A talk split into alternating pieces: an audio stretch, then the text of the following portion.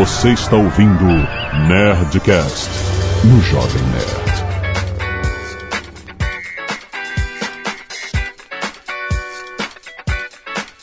Landa, landa, landa, nerds! Aqui é Alexandre Antônio, Jovem Nerd, eu expandi muito nos últimos anos. Para os lados.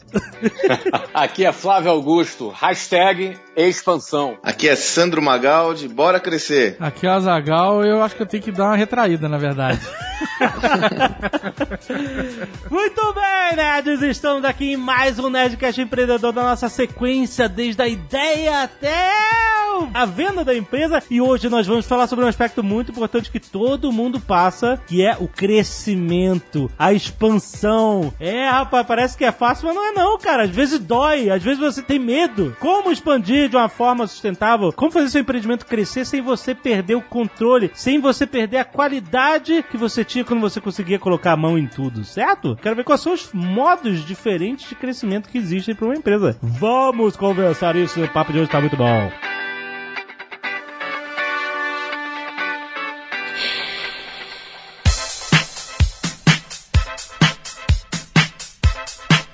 Quando a empresa cresce, é uma boa notícia pro empresário. Ele quer isso, ele quer. A gente já falou de break-even, já falou de return over investment, já falou sobre um monte de coisas que representa o sucesso da empresa. Mas isso, de fato, acarreta em outros problemas que você não tinha antes, que você vai passar a ter e vai ter que resolver, né? É, com certeza. A decisão de crescer é uma decisão muito pessoal. Eu, por exemplo, conheço pessoas muito próximas a mim, inclusive, que têm um negócio de um determinado tamanho, ganham uma certa grana e decidiu não crescer, por exemplo. Aham. Ele tem uma EPP, que é uma pequena empresa, é? e essa empresa ela tem uma certa alíquota de impostos, ele acredita, ele não quer pagar mais impostos, então, olha, eu posso vender até tanto e ele fica ali, não é? Exato. É, administra, já trabalha há anos dessa forma ali. Ele prefere ganhar X a ter que expandir, pagar mais impostos, ter mais dor de cabeça. É uma decisão pessoal. Sim. Agora, ah, há outras pessoas que estão enlouquecidas por expansão, por crescer. E, enfim, eu sou desse- dessa segunda espécie. entendeu? Eu acredito que tem muita gente, na visão de muita gente, a expansão assusta um pouco, né? Mas ela dá trabalho. É, porque existe uma perda de controle controlada. Eu posso dizer que seria isso, não? Tudo depende do formato. Você pode ter uma, uma empresa com uma única filial e não ter um controle tão bom quanto alguém que tenha 100 filiais. E vice-versa. É óbvio que o desafio de você controlar o teu negócio com ele maior, ele a princípio é maior também. Mas depende do formato. A empresa, na, na medida que ela vai expandindo, ela tem que ir sendo reinventada. A sua estrutura organizacional tem que ser reestruturada, ela tem que ser reorganizada para que ela dê conta daquilo. O perfil dos profissionais que trabalham nessa empresa também tem que ser reavaliados. Aquelas pessoas que às vezes tinham uma determinada responsabilidade, elas precisam ser preparadas para assumirem outro tipo de responsabilidade. Ou seja, dá trabalho, dá dor de cabeça. Mas, de novo, é uma decisão pessoal. Tem gente que prefere ficar menorzinho, tem gente que tem uma sede de crescimento, de expansão, de desafio, tem vontade de desbravar outros mercados. Isso é muito pessoal, né? Tão estratégico que, eh, pela minha experiência aí, ao estudar muitos empreendimentos, empreendedores, sobretudo, eu tenho forjado uma visão de que existem dois momentos fundamentais para a empresa, que são momentos críticos, que ela ou vai ou racha. Um é o comecinho lá, que nós já falamos sobre isso, quando a coisa começa a tracionar. Mas existe um outro momento que talvez seja até mais perigoso que o primeiro, que é justamente o momento da expansão. Muitos empreendedores e empresas, elas acabam se perdendo nesse momento da expansão. Nós temos um caso, por exemplo, que eu gosto de citar como, como referência, é o, o Shiba, do Shining Box. Quando ele estava aí, acho que com 4, 5 anos de operação bombando no Brasil, ele resolveu expandir internacionalmente. E fez um investimento para ir para a Argentina, né? E fez um investimento grande para o tamanho dele. E deu com os burros na água. Não fez estudo de mercado, não fez pesquisa de mercado, não se estruturou como deveria, não formou suas pessoas, os seus profissionais para atender Ou- essa nova demanda. Ele É, quase ou, até quebrou. criou, ou até criou expectativas erradas também. Exato. Ele, na realidade, ele não se preparou, né, Flávio? Aí ele teve que voltar atrás, dar dois passos atrás, para planejar. E ele comenta, aí que eu me dediquei a desenvolver indicadores de desempenho, me dediquei a olhar a minha operação para poder crescer de forma sustentável. Ou seja, no caso do Shiba, do Shining Box, o crescimento poderia ser armadilha para o seu sucesso. Olha que referência importante, como é estratégico tomar a decisão de crescer ou não e como crescer. Interessante você está falando, né? Então você está querendo dizer que é, os dois períodos críticos onde onde a empresa pode quebrar é quando ele começa, e aí ele sobreviveu, ele vai, avança, e o outro momento é quando ele decide expandir. É. Por mais paradoxal que possa parecer. Por né, mais Paulo? paradoxal que pode ser. Olha que interessante. E eu concordo com isso, eu vou me lembrar aqui da minha história. Galera que tá me ouvindo aí esse ano já ouviu vários exemplos. Estou falando do- da escola de inglês lá que eu inaugurei, eu não posso deixar de dar um exemplo meu que eu vivi, que senti na minha pele, que foi no ano de 99. Eu tinha já quase 30 escolas, eram todas próprias. E olha que interessante, eu tinha quase 30 escolas espalhadas nas principais capitais do Brasil. Ou seja, eu já tinha passado pela expansão. Eu já tinha sobrevivido à expansão, porque eu já tinha 30 filiais no Brasil. Já era grandinho, né? Eu já era grandinho, eu tinha aí os bons 900 funcionários já. Caraca. É, 900 funcionários diretos meus, ou seja, eu tinha 99, eu tinha, cara, 27 anos, exatamente. Moleque, 27 anos, tínhamos aí quase 900 funcionários com escolas nas principais capitais, ou seja, eu tinha sobrevivido àquele primeiro momento de expansão. É muito peru de Natal, 900. É muito período de Natal, né, cara? Muita cesta básica. é isso mesmo. Mas enfim, porque é aquela história que eu falo. Pra você expandir, você vai precisar reinventar. O que, que eu comecei a sentir naquele momento? Eu comecei a sentir uma coisa engraçada, porque tem um período. O crescimento às vezes é uma exponencial. A curva ela desce um pouquinho pra subir e até assim toda da exponencial. Ou seja, não quero complicar aqui a linguagem, é uma linguagem um pouco matemática de um gráfico, mas eu quero dizer o seguinte: tem um momento da expansão que você tem mais trabalho e ganha menos. Isso é muito interessante. uhum, então sim. é um momento que o empreendedor se questiona se está valendo a pena aquilo tudo, entendeu? Quando ele está passando por aquele momento. É verdade. Sim, com E certeza. aí ele sente o seguinte, caraca, pô, eu tô trabalhando o dobro, tô tendo mais injeção de saco e tô ganhando menos, meu. Exatamente. Bate uma, uma depressão no cara, ba- bate uma infelicidade no cara, entendeu? Pra gente aconteceu quando a gente passou a trabalhar full time com o Jovem Nerd. Olha aí. Era a realização de um sonho, era a gente poder pagar nossas próprias contas com a empresa, mas foi o momento mais difícil, que a gente ficou endividado mesmo. E que não era antes. Havia um conforto antes, né? Mas aí Que quando a loucura. gente meteu a, a, a mão na massa 100%, foi o período mais difícil. A gente ganhava menos, trabalhava mais e você fica nessa, cara. Caraca, o que, que vai acontecer, né? Porque isso é um, isso é um a empresa ela, ela, ela existe um renascimento da empresa em cada fase. O É. empreendedor ele passa por diversas, eu vou usar uma expressão entre aspas, são vários momentos de startups. Ele, ele se torna naquele momento uma startup, entendeu? Então, por exemplo, eu tava vivendo esse momento, tava viajando pra caramba. Tinha dia que acordava no- de noite, de madrugada no hotel, não sabia que cidade eu tava, porque eu viajava pra três, quatro cidades todas as semanas, não é? Mas aí é o seguinte, tem esse período que o cara bate essa, essa deprê, o cara fica meio infeliz naquilo que ele tá fazendo. Aí ele se questiona, pô, será que tá valendo a pena isso que eu tô fazendo? Ou seja, o cara que pra chegar nesse ponto, ele já teve já algum sucesso, ele já faturou já alguns milhões aqui nesse caminho, e aí chega no momento que ele avança, e aí um ano depois ele se questiona, pô, será que eu fiz a coisa certa? E aí nesse é um momento perigoso, entendeu? É um momento bom. perigoso. E eu me lembro que eu fiz uma cagada nesse momento. É mesmo? Fiz uma cagada, cara. Das grandes, entendeu, Uma cara? agada? Qual foi? Uma cagada mesmo, daquelas, entendeu, cara? Porque eu tava assim, me questionando, e aí eu lembro que a gente dependia muito ali da nossa área de vendas, e o resultado não tava indo, e eu tava. E aí, cara, quando você tá nessa situação ali, você não é maduro ainda. E aí você questiona tudo que você tá fazendo. E aí você corre o risco de tomar decisões erradas. Eu tomei. E a decisão errada que eu tomei, eu me dei o direito de encher o saco com algumas coisas. Hum. Me deu o direito de encher o saco com, algumas coisas. Eu não vou entrar em detalhes porque é muito longo essa história. Você encheu o saco de alguns aspectos do, do seu dia a dia, é isso? Isso, exatamente. E no meio dessa situação que eu tava, eu me permiti ter enchido o saco. Hum. Aí eu fiz, eu tomei uma decisão de reformatar um departamento inteiro, que era o meu departamento de vendas. Eu falei, eu vou mudar tudo. Eu vou mudar o departamento todo. Vou dar uma guinada agora e aí vai ficar muito melhor, não é? Aham. E aí eu fiz uma mudança, fiz uma reunião nacional, levei todos os meus gerentes para um resort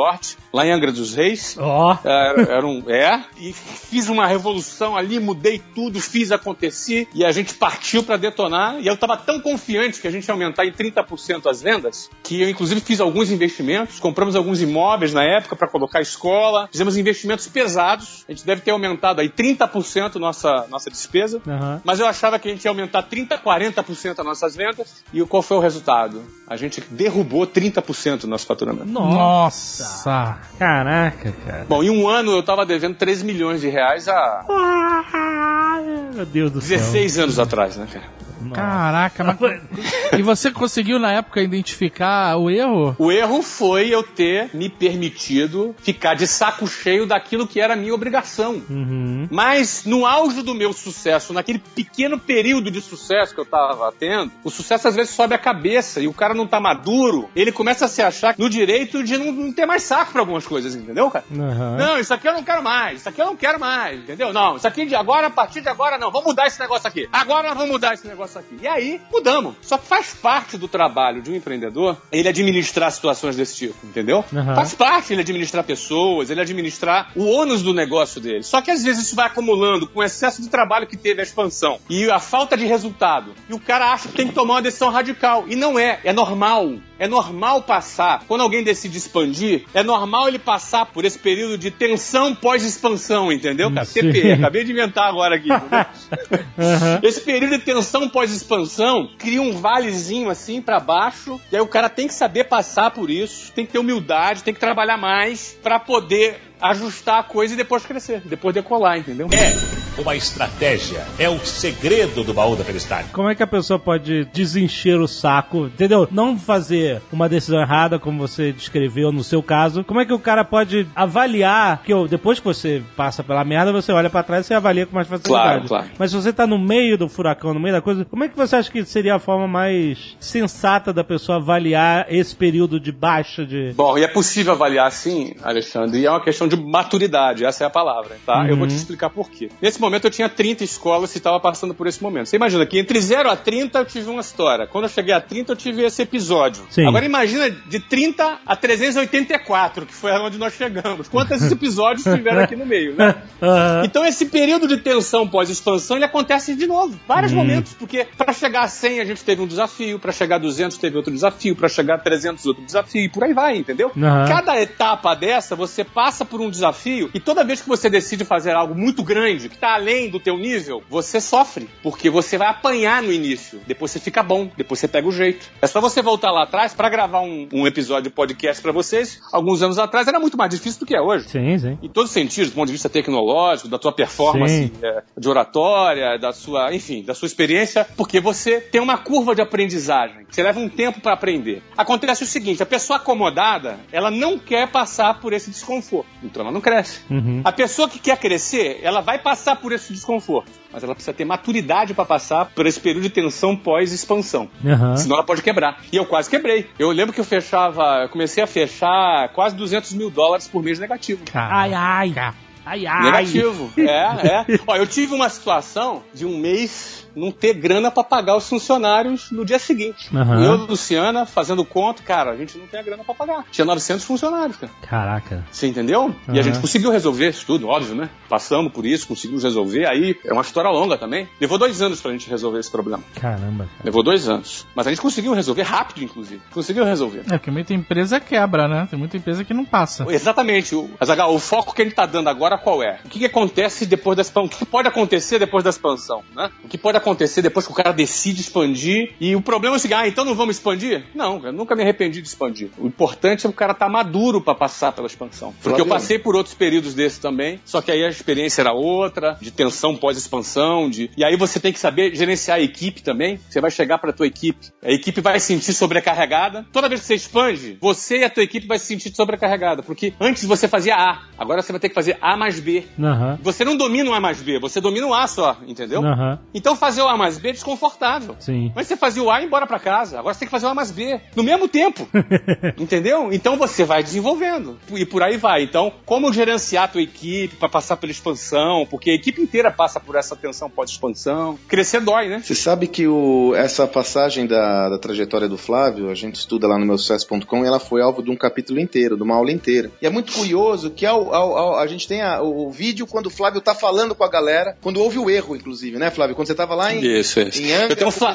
Olha. Eu tenho um flagrante da cagada entendeu, cara? Ah, muito bom. Vocês sabem que eu acho que do. Creio que do caso todo, essa é uma das passagens mais impactantes de todo estudo de caso do Flávio. É o que mais marca muitas pessoas, porque humaniza, vê o empreendedor no momento da verdade. Agora, existe um ponto que eu quero chamar a atenção de vocês, que, em minha opinião, ele endereça muito bem essa questão da maturidade, da maturidade do empreendedor e o que leva ele a passar por esses percalços. Nós já abordamos isso aqui, a tal da visão estratégica, né? É, é- é necessário enunciar uma visão do porquê o A agora vai estar com o B. Por que, que o A mais B é importante, mais importante do que o A? Para onde todos estão indo? E essa visão, com maturidade, aprendendo com a prática, é o que leva a empresa a, a- a conseguir também amadurecer para crescer. Isso é essencial. O que eu percebo em muitas situações é que não existe essa reflexão do crescimento. A parada vai crescendo, vai acontecendo, cada um vai pegando um negócio e tal. Quando vê o cara tá gigante, às vezes com um passivo gigante, que ele nem percebe esse passivo, aí ele para pra falar, e agora? Às vezes esse agora já pode ser tarde demais, né? Então, a- o planejamento pro crescimento, para olhar onde vai chegar, qual que é a estratégia? Por que, de novo, por que o A mais B é mais importante que o A sozinho? O que, que a gente vai fazer para isso? É um ponto fu- fundamental. Até porque, Magaldi, na hora de você expandir, você não expande sozinho, você tem uma equipe com você, né? Então você vai precisar apresentar esse planejamento para essa equipe. Porque no meu caso, por exemplo, a gente tinha uma escola no Rio de Janeiro. De repente a gente foi para São Paulo. Daqui a pouco a gente foi para Porto Alegre. Depois Belo Horizonte. Cada escola que a gente abria, eu, eu pegava um gerente, pelo menos dois, duas pessoas, dois executivos, e transferia esse cara para outra cidade. Então tinha uma família, geralmente um marido, mulher, filho, se mudando para uma outra cidade para assumir Uhum. uma filial. Então você imagina, Uhum. pra esse cara topar aí, né, para esse cara eh, assumir esse desafio, ele tem que estar motivado, tinha que estar acreditando no projeto, acreditando Sem na dúvidas, expansão. É verdade. E, ou seja, esse planejamento que você fala não somente norteia o empreendedor, mas ele também ajuda o empreendedor a vender a ideia para a equipe dele. Porque aí entra o seguinte: o líder que tem a visão, que ele reúne a equipe dele e coloca, sintoniza todo mundo na mesma visão. Aí você deixou de ser um grupo de pessoas e transformou esse grupo de pessoas numa equipe. Isso. Uma equipe é um grupo de pessoas com a mesma visão lutando para os mesmos objetivos. É uma estratégia. É o segredo do baú da felicidade. Agora, vocês sabem uma, uma referência ótima nesse sentido, que cola direitinho com essa fala do Flávio, é o Ari Kozer, fundador da churrascaria Fogo de Chão, quando eles só com duas, três lojas no Brasil decidiram expandir para os Estados Unidos. E levou 40 caras, 40 garçons do Brasil para operar lá nos Estados Unidos sem falar inglês. Caraca, Aham. como ele conseguiu isso, né? Cara, É, mas é maluco, né? é, Mas isso com é certeza ele concreto, teve uma tá? visão. Ó, com certeza a visão dele foi. Ele olhou, cara, lá eles têm carne abundante para poder nos fornecer. Qualidade. Dois, lá tem qualidade. Três, o mercado não está acostumado com esse formato, com esse modelo. A gente vai nadar de braçado. Quatro, a gente vai ter que adaptar as localidades, mas ao mesmo tempo a gente tem que manter aqui o formato na sua originalidade, na Aham. sua essência. E quatro, lá é em dólar. É, né? Ou seja, a perspectiva de crescimento é grande. Ó, sabe o que que eu acho do Ari Kozer? Na boa? É uma expansão. Mas eu não chamo nem disso nem de expansão. Ele abriu uma nova empresa lá, entendeu? É outra startup, Flávio, que nem você É outra, comentou. é outra startup. Ele percebeu, ó, lá eu vou, Verdade. eu vou crescer mais. Tanto é que depois ele investiu mais lá do que no Brasil, né? Sim, 80% do EBITDA dele, do, lu- da margem de lucro dele, Do lucro? antes de vender, já vinha dos Estados Unidos. Já vi 80%. dos Estados Unidos. Então é assim, ó, eu comecei no Brasil, tive ideia no Brasil, mas percebi que lá eu vou bombar. Aham. Então tá bom, vou bombar lá agora, deixa esses aqui no Brasil, a gente continua tocando. Isso é um típico de expansão que, na realidade, ele percebeu um novo negócio. A gente foi lá, né? Foi, ah, vamos experimentar o fogo de chão americano pra ver como é que é. Essa é a mesma parada. Em que lugar vocês comeram? Em qual lugar? Em San Diego, quando a gente foi na Comic Con. San Diego, sim. E aí, nenhum garçom brasileiro, pra começar. Ó, o cara já, tá- já treinou todo mundo. Não, eu, eu fui lá com um garçom brasileiro. Tu- tu- ah, mas tu foi outra vez. Tinha um garçom brasileiro. É? Brasil, botaram um brasileiro pra atender a gente. Ah, putz. cara. ah, sim, mas tipo, a gente, ele sabe o que, que é pau de queijo. Você Pau de vai pedir pro pau de queijo, que ele sabe. E, e Guaraná. Guaraná também? Guaraná, Guaraná. Guaraná. Agora, pudim de leite, eles chamam de flan e não é igual. Uhum. Não é. Você fala, "Você tem- o que, que você tem parecido com pudim de leite? Aí o cara, ah, pudim de leite é um flan. Traz aí, não foi a mesma parada. Ô, Alexandre, agora você tá falando do garçom brasileiro. Eu tenho uma outra história que eu gosto, que só vem corroborar essa visão que o Flávio traz, que é- foi uma outra empresa. Ele tinha a oportunidade de começar a expansão dele por onde? Por Miami, não é? É. Locais onde tinha uma, uma- uma- um universo. Uma influência latinos, mais mas- latina, né? Ele não, ele foi pra Texas, cara. Ele começou no Texas, tem mais essa, percebe? Pois é, ele saiu da zona de conforto mesmo. Por quê? né? Exatamente, Azagal. Porque ele fala, ele comenta isso no caso. Ele fala, eu fui pra lá porque eu- qual que é a minha reflexão? Primeiro, se eu aprender a tocar esse negócio de lá, eu aprendo a tocar em qualquer lugar dos Estados Unidos. é. Segundo, se der errado, só vai ficar lá. Exato. Sacou? Quer dizer, ele planejou isso até no, no, no, na- no- na- no plano de, de desenvolvimento geográfico dele. E deu certo. A gente tem um amigo morando em Miami, ele fotografou um restaurante lá chamado, em Miami, chamado Texas de Brasil.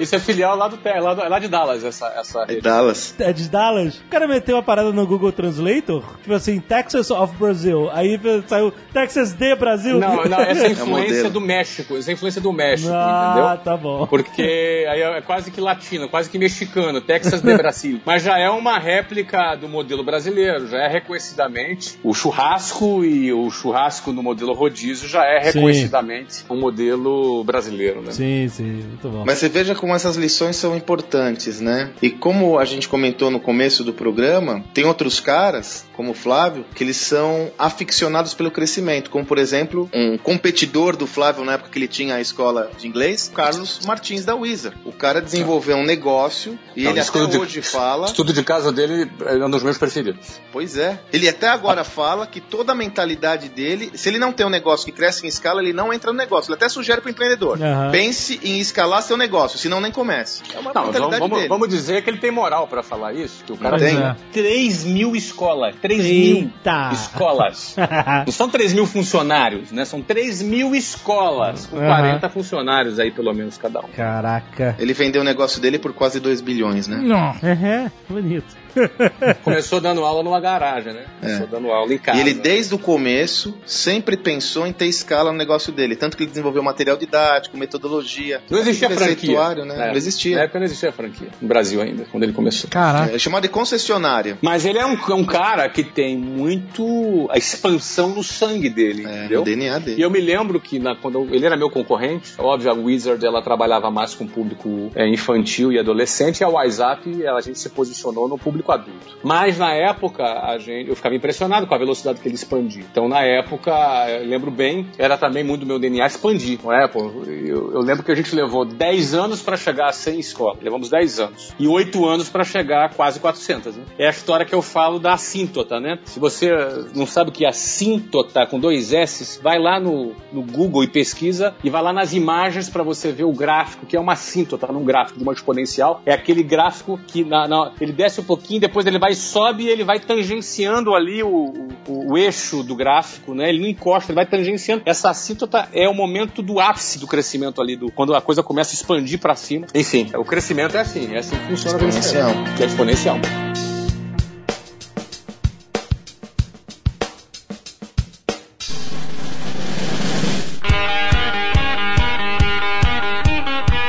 Falamos, inclusive, agora numa modalidade possível de expansão, que é a modalidade de expansão por meio de franquias, né? De repente você é um empreendedor que não tem capital para expansão, pode ter usar essa, essa- esse recurso, como muitos usaram, como Flávio usou, como Carlos Wizard usou, como Caíto Maia da Tilibis usou, que é expandir seu negócio por meio de uma franquia. Agora é necessário que você também se prepare para que tenha um planejamento, padronização de processos, de tudo para que seja possível essa expansão. Vamos falar um pouco de franquia, então, para turma entender? Na realidade, não pensa em franquia ainda. Pensa que quando você tem um produto, você quer expandir. Expandir pode estar ligado à abertura de filiais, a depender por exemplo, de qual é o seu produto. No meu caso, com o curso de inglês, a gente tinha que abrir escola. Seja própria, seja franquia. A gente precisava de uma unidade física. Mas às vezes você tem um produto. Você não precisa necessariamente de ter unidades físicas. Você não precisa necessariamente ter lojas para expandir o seu produto. Às vezes você precisa de ponto de vendas. Sim. Então você, por exemplo, pode ter um produto e você pode fazer parcerias ou assinar contratos de distribuição com várias redes de lojas. Por exemplo, eu vendo gravata. Eu quero que minhas gravatas sejam vendidas em todas as lojas da C&A, por exemplo. Eu quero que elas vendam na Renner, eu quero que elas vendam na Zara. Ou seja, eu posso ter uma estratégia, ou então eu posso fazer um quiosque De gravata. para vender gravata e eu posso fazer franquia desse quiosque para vender gravata. Ou seja, eu posso ter unidades próprias como modelo de expansão, eu posso ter franquias como modelo de expansão. Eu dou, tô dando exemplo da gravata agora. Sim. Então eu posso simplesmente trabalhar para ter pontos de vendas. E aí eu vou tentar fechar com vários distribuidores e com vários, com varejo em geral. né? Eu vou querer vender gravata no Walmart, entendeu? Vou querer vender gravata em todas as lojas de roupa do Brasil. Eu quero ter um- uma estantezinha com as minhas gravatas ali sendo oferecidas. Sim, sim. Eu quero ter pontos de vendas. Então, esse é um outro modelo de expansão. Eu quero vender gravata por marketing multinível, entendeu? Aham. Pô, daqui a pouco eu vou recrutar, não tô falando de pirâmide não, tá? São coisas bem diferentes. Pirâmide é uma coisa, marketing multinível é outra. É óbvio. Você tá falando tipo Avon, Herbalife, esses caras. Avon, Natura, exatamente. Exato. Então, ah, pirâmide é aqueles caras que é, é crime. E toda pirâmide se auto-intitula marketing multinível. Eu tô falando de marketing Sim. multinível. Venda direta. Sim, sim. Vou fechar com a Avon para que as revendedoras da Avon vendam gravata. Não vai fechar porque ele- o público deles é mais feminino. Eu tô dando só um exemplo, entendeu? Aham, Só sim, uma sim. referência. É? Só um exemplo aqui para você entender que eu posso trabalhar com marketing multinível. Ou então vou criar um modelo novo de distribuição. Eu vou fechar com vendedoras que vão vender gravatas no sinal. Sinal de trânsito, semáforo lá. Então, Aham. em todos os se- semáforos do Brasil vai ter um vendedor vendendo gravata. Tô dizendo que vai vender, ou que isso funciona, ou se de repente não vai ter problema com fiscalização. Eu tô dando um exemplo de distribuição. Eu tô imaginando o cara botando a gravatinha ali no retrovisor. Não é? Botando a gravatinha no retrovisor, né? Enfim, não é? só para você que tá aí do outro lado entender que expansão significa você expandir. Ou então é o seguinte, vou vender gravata online. Sim. né? Vou claro. vender gravata online. E, e aí as pessoas vão entrar e vão comprar gravata online personalizada, entendeu? Uhum. Que é uma outra forma de distribuição. Então esses canais de distribuição são, aí você pode pesquisar aí, canais de, de distribuição são alternativas para você expandir o seu produto. Então cada canal tem vantagens e desvantagens. Mas você puxou a franquia, então acho que muita gente tem curiosidade sobre como, como funciona uma franquia, porque a franquia basicamente você tá fazendo isso, você tá criando novos pontos de venda ou simplesmente expandindo a sua marca em outras lojas ou outras casas como curso de inglês, etc, outras escolas, tá? mas você tá dando isso na mão de outro cara, que não é você, e não é seu sócio, ele é seu franqueado. É diferente a relação. E ele vai meio que seguir uma receita de bolo que você vai preparar, provavelmente em conjunto com uma empresa que justamente cria e gerencia franquias, para que ele faça tudo no seu padrão, entendeu? Tudo, tudo como. a- a- por exemplo, o McDonald's, a história do McDonald's, de sucesso do McDonald's é uma história de franquia. Porque existiam os irmãos Sim. McDonald's, irlandeses, imigrantes dos Estados Unidos, que sonhavam ir para os Estados Unidos e serem milionários. E eles tinham um restaurante na beira de estrada, faziam os hambúrgueres e tal. E essa não é a história de sucesso do McDonald's, na verdade. A história de sucesso do McDonald's veio com um vendedor de máquina de milkshake. Olha aí. O cara chamado Ray Kroc, cara que não tinha feito sucesso antes de 50 anos e tal, não, não pelo menos é, significativo do jeito que ele fez com o McDonald's. E ele decidiu comprar o restaurante. Ele vendia máquinas de milkshake, ele foi vender a máquina de milkshake pro restaurante dos irmãos McDonald's e ele decidiu comprar o restaurante por um milhão de dólares, transformou os irmãos em milionários.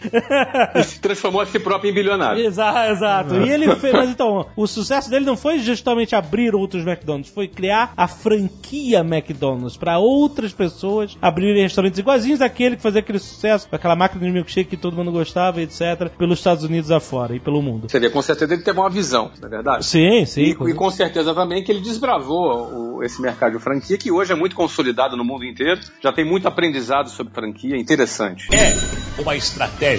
É o segredo do baú da felicidade. Quais são as vantagens e desvantagens de você fazer franquia? E eu tinha essa pergunta na minha cabeça. Por que não é, eu abrir escola própria? Eu tinha quase 30, tinha- acho que tinha 28 escolas próprias quando eu comecei a fazer franquia. Por que não continuar abrindo minhas escolas próprias e ter que ter um franqueado? E o franqueado me pagava só 8% de royalties, o resto era dele. Aham. Por que não ficar com tudo e tocar a escola se o know-how é meu? Sim. Essas eram perguntas que eu me fazia. Então, para a pessoa chegar à conclusão sobre isso, é importante ela entender o que que é a franquia. A franquia é quando alguém criou alguma coisa e essa coisa teve um sucesso comprovado. Certo. Logo, o cara começar a abrir um negócio que ele abriu um dia e começar a vender franquia no outro dia, pode ser até que dê certo esse negócio, mas é, é raro. É entendeu? claro, é claro. Porque franquia é assim, o cara tem sucesso comprovado. A ponto de um outro cara querer comprar esse know-how dele, esse conhecimento dele, pagar por esse conhecimento, porque ele entende que vale a pena pagar esse dinheiro para essa pessoa, que na franquia se chama taxa de franquia. Ele paga esse dinheiro para essa pessoa, ele entende que é mais barato pagar esse dinheiro do que se ele for aprender sozinho. Hum, Sim, Se ele exato. for quebrar a cara, ele vai pagar para não errar. Porque ele já tá fazendo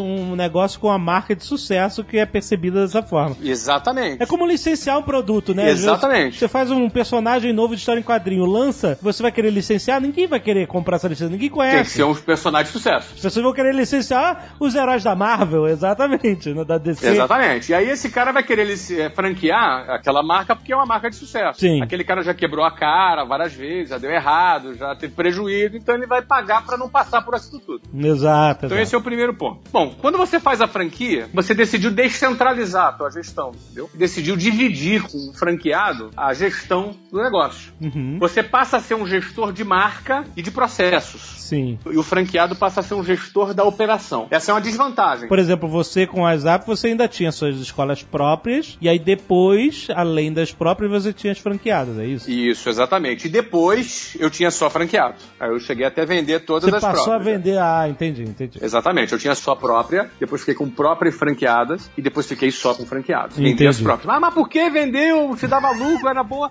Porque eu passei a focar no meu core business, que era expandir a marca. Uhum. Não era mais operar escola. Sim, sim. Não é? O, o negócio de operar escola não era mais o meu negócio. Exato. Não é? Então é muito importante o, o- o empreendedor ele entender que momento ele está vivendo, senão ele fica estagnado, ou Uhum. apegado. Tem que se desapegar. Não é? eu, eu não teria 400 escolas se eu ficasse apegado com 28 escolas próprias, Uhum. por mais rentáveis que elas fossem. Então primeiro eu só tinha a própria, depois própria e franquia, e depois só franquia. Beleza, você divide e aí o, o cara que é franqueado, ele vai tocar ali a ponta. Então você diminui a sua influência na ponta, mas também diminui o seu passivo na ponta. Uhum. Porque aqueles 20 funcionários que estão lá deixam de ser um passivo trabalhista para você e passa a ser um passivo trabalhista para aquele operador. Exato. Você deixa de ter um passivo tributário. Sim. Lá na ponta, toda a responsabilidade civil, tributária, trabalhista passa a ser daquele franqueado. Outra coisa, aquele ponto de venda foi criado, investido e pago por um dinheiro de terceiro.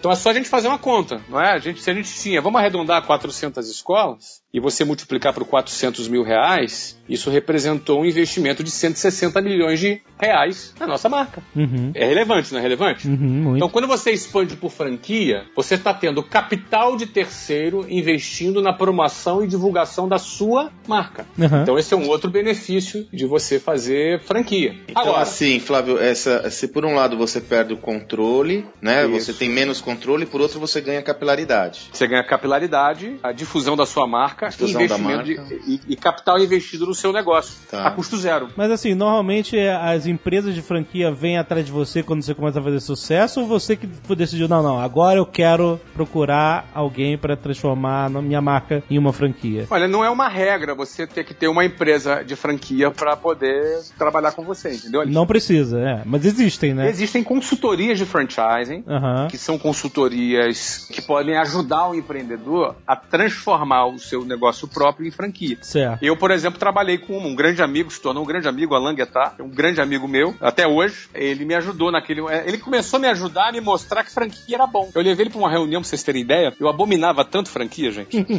eu levei ele pra uma.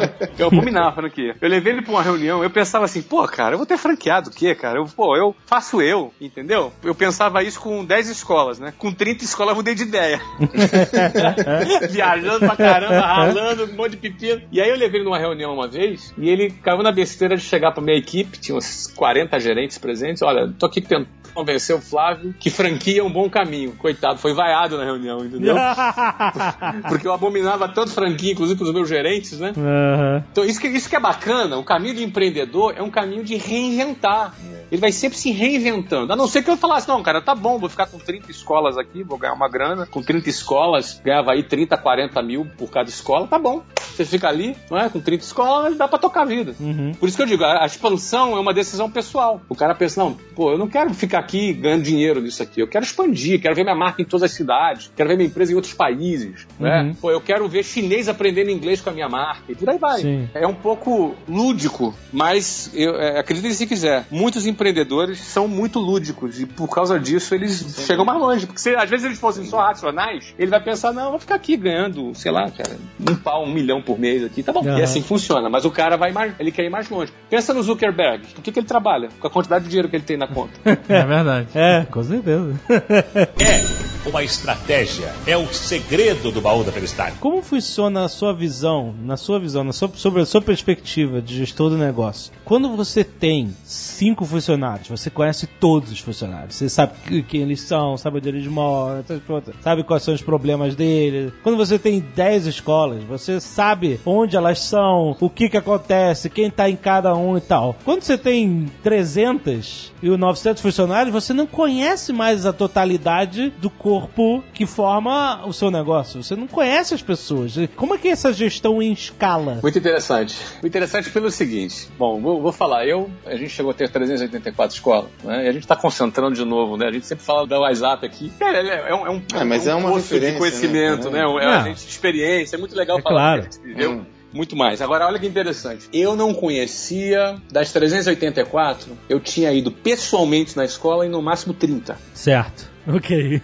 Aham. Ou seja, 364 eu nem conhecia. Nunca tinha ido. Aham. Então não é que não conhece as pessoas, não conhece as escolas, né? Aham. Então, aquilo que eu falei, você se torna muito mais um gestor de marcas e de processos quando você se torna franqueador. Você se torna gestor de propriedade intelectual. Uhum. Muito mais do que gestor de operação. Muito mais, inclusive, do que gestor de pessoas. Sim. Porque quem faz a gestão das pessoas era mais o franqueado na ponta, embora a gente também tinha uma pegada de gestão de pessoas muito forte. Mas era uma peculiaridade dos nossos negócios. Mas, em geral, você se torna muito mais um gestor de marca e gestor de propriedade intelectual. No caso lá, gestor do produto. Se você for analisar a Apple, vamos analisar a Apple. A Apple também, o presidente da Apple não deve. Eu, eu falei que conhecia 30, dava mais ou menos 8% das minhas lojas. Você acha que o presidente da Apple conhece 8% das lojas que vendem iPhone no mundo?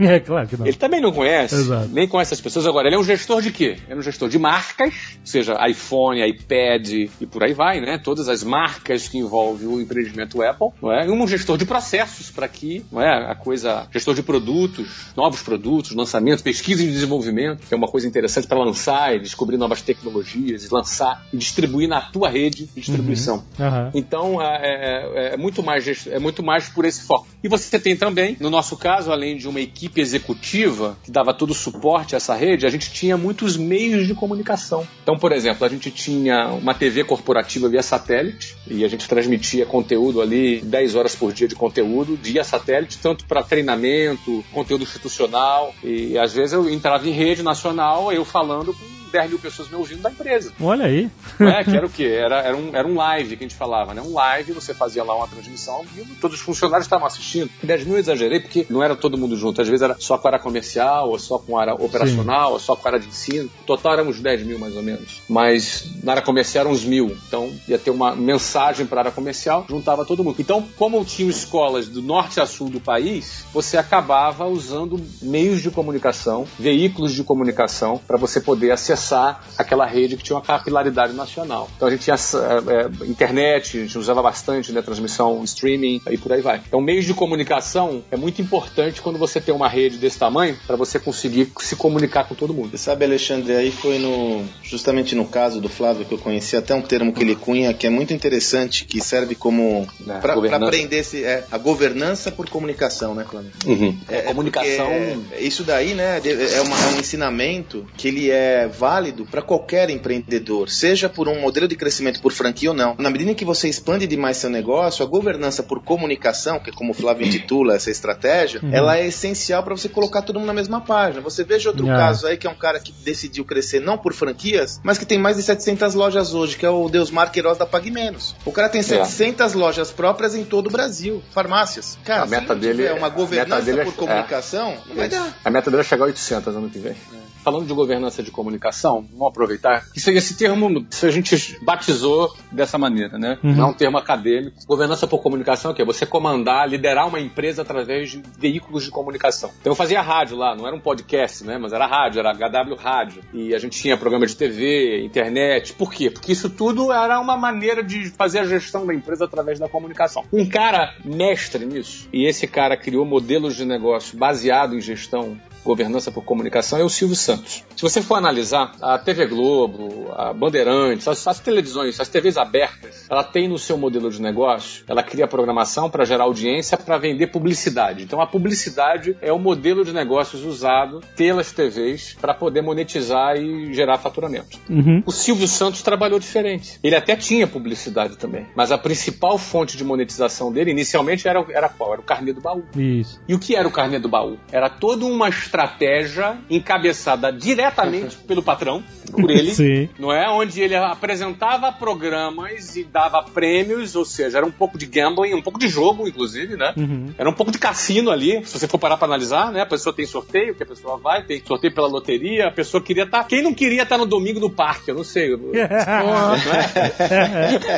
Quem é mais velho aí sabe, entendeu? Quem não queria entregar a idade. Quem não queria? Quem não queria estar lá no roletrando, entendeu? Então, na Porta da Esperança e por aí vai. Agora, pra você estar lá, você tinha que pagar rigorosamente em dia as prestações, entendeu? Do carnê do baú. Então, eh, no, no fundo, ele fazia o quê? Ele vendia um título de capitalização que as pessoas depositavam, entendeu? Esse dinheiro pra ele, entendeu? E essa, essa pessoa podia trocar no fim. Se ela não fosse sorteada, o cara fazia aquilo ali pra quê? Ele tava fazendo investimento financeiro? Nada. Dona de casa tava querendo ir lá falar com o Silvio Santos, entendeu? É, mas ela podia, ela não perdia o dinheiro, né? Ela, ela justamente, você falaram, título de capitalização. Não, mas aí é que tá. Ela fazia um título de capitalização e era muito show o produto. Olha, que inteligência tem um produto. Ela fazia um título de capitalização, tinha a chance de ser sorteada pra estar lá. E no final, ainda recebia o dinheiro de volta em produtos. Ou Exato. seja, ele vendia um monte de produto ainda com dinheiro. Exatamente. O dinheiro ficava em caixa. Ou seja, Exatamente. ele, ele ganhava o dinheiro, ganhava na aplicação financeira do dinheiro, Isso. ganhava na desistência, porque quando a pessoa desistia, ela tinha devolvido, se não me engano, só 70%, ou seja, ganhava esses 30% de spread, e ainda quem chegava até o final trocava por produtos. Em outras palavras, tudo aquilo era faturamento dele. E todo o dinheiro Ganhava na margem de lucro do produto também. ganhava na margem de lucro do produto. Exato. Você entendeu? E tudo isso era movimentado através do quê? Da televisão, da comunicação. Ele, como comunicador, pelo carisma dele, com a competência dele, ele conseguia fazer toda essa, essa roda girar. E depois ele veio com a telecena, agora tem a Jequiti. Não, é isso que eu ia comentar até, né, Flávio? A propósito, até hoje ele usa a mesma estratégia. Você vai no Roletrando, quem participa do Roletrando, nem sei se mais chama, não é Roletrando, tem os programas Deve dele, quem participa são as vendedoras do Jequiti. Sim. É verdade. Ele usa como moeda motivacional. É. Quem vender mais vai, vai pra lá, entendeu? É. Ou seja, o nome disso é gestão por co- é, governança. Quer dizer, o nome disso, né? A gente chama isso né? de governança por comunicação, entendeu? Mas é uma forma de expandir através desse tipo de estratégia. Que acho que isso que tem a ver com o nosso, nosso assunto Nosso de hoje. projeto, o nosso conteúdo. Excelente.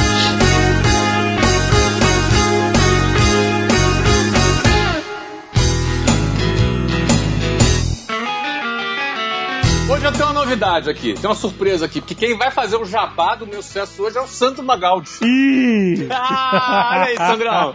É contigo, cara. Vamos fazer o que a gente faz todo dia das nossas vidas agora no projeto.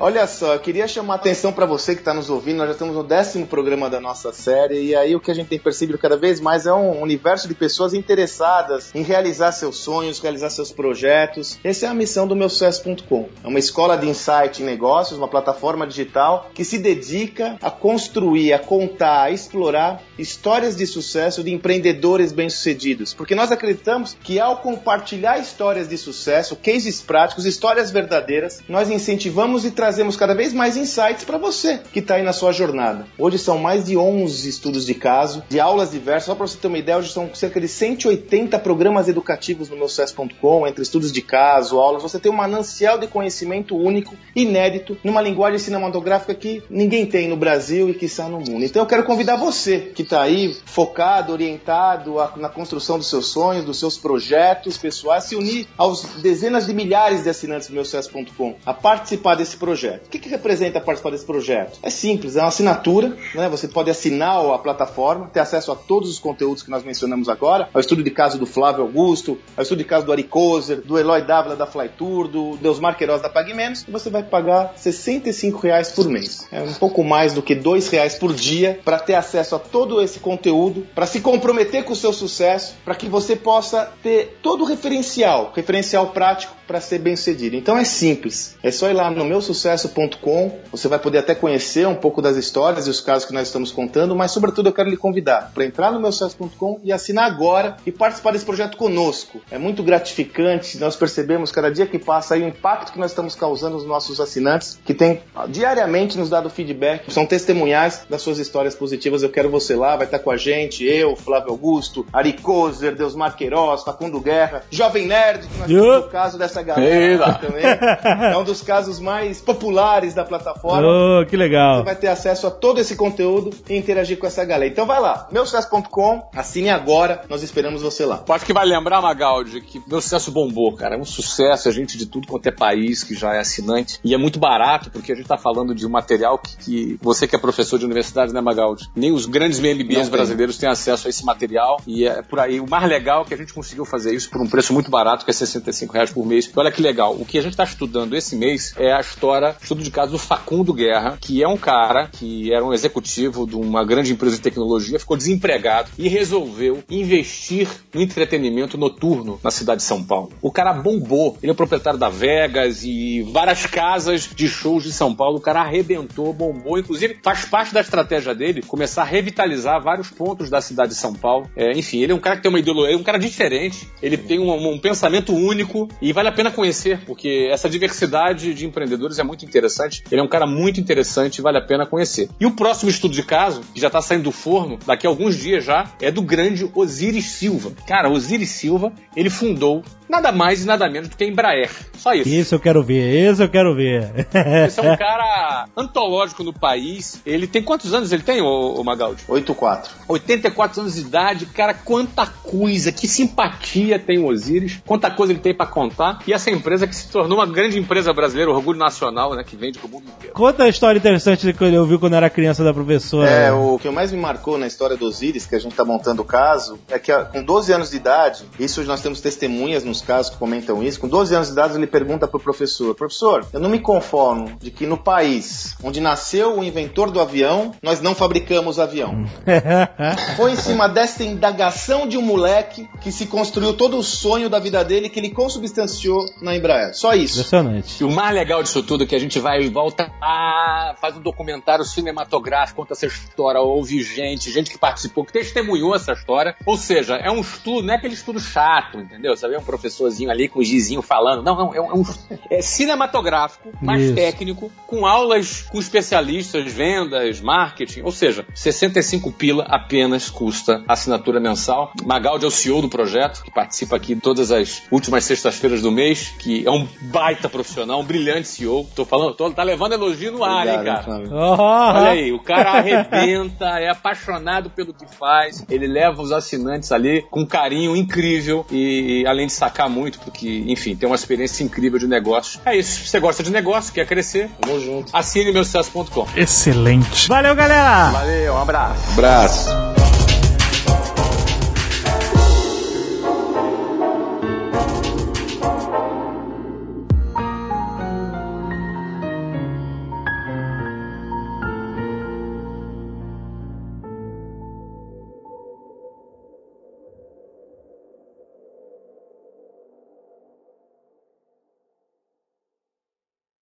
Este Nerdcast foi editado por Radiofobia, podcast e multimídia.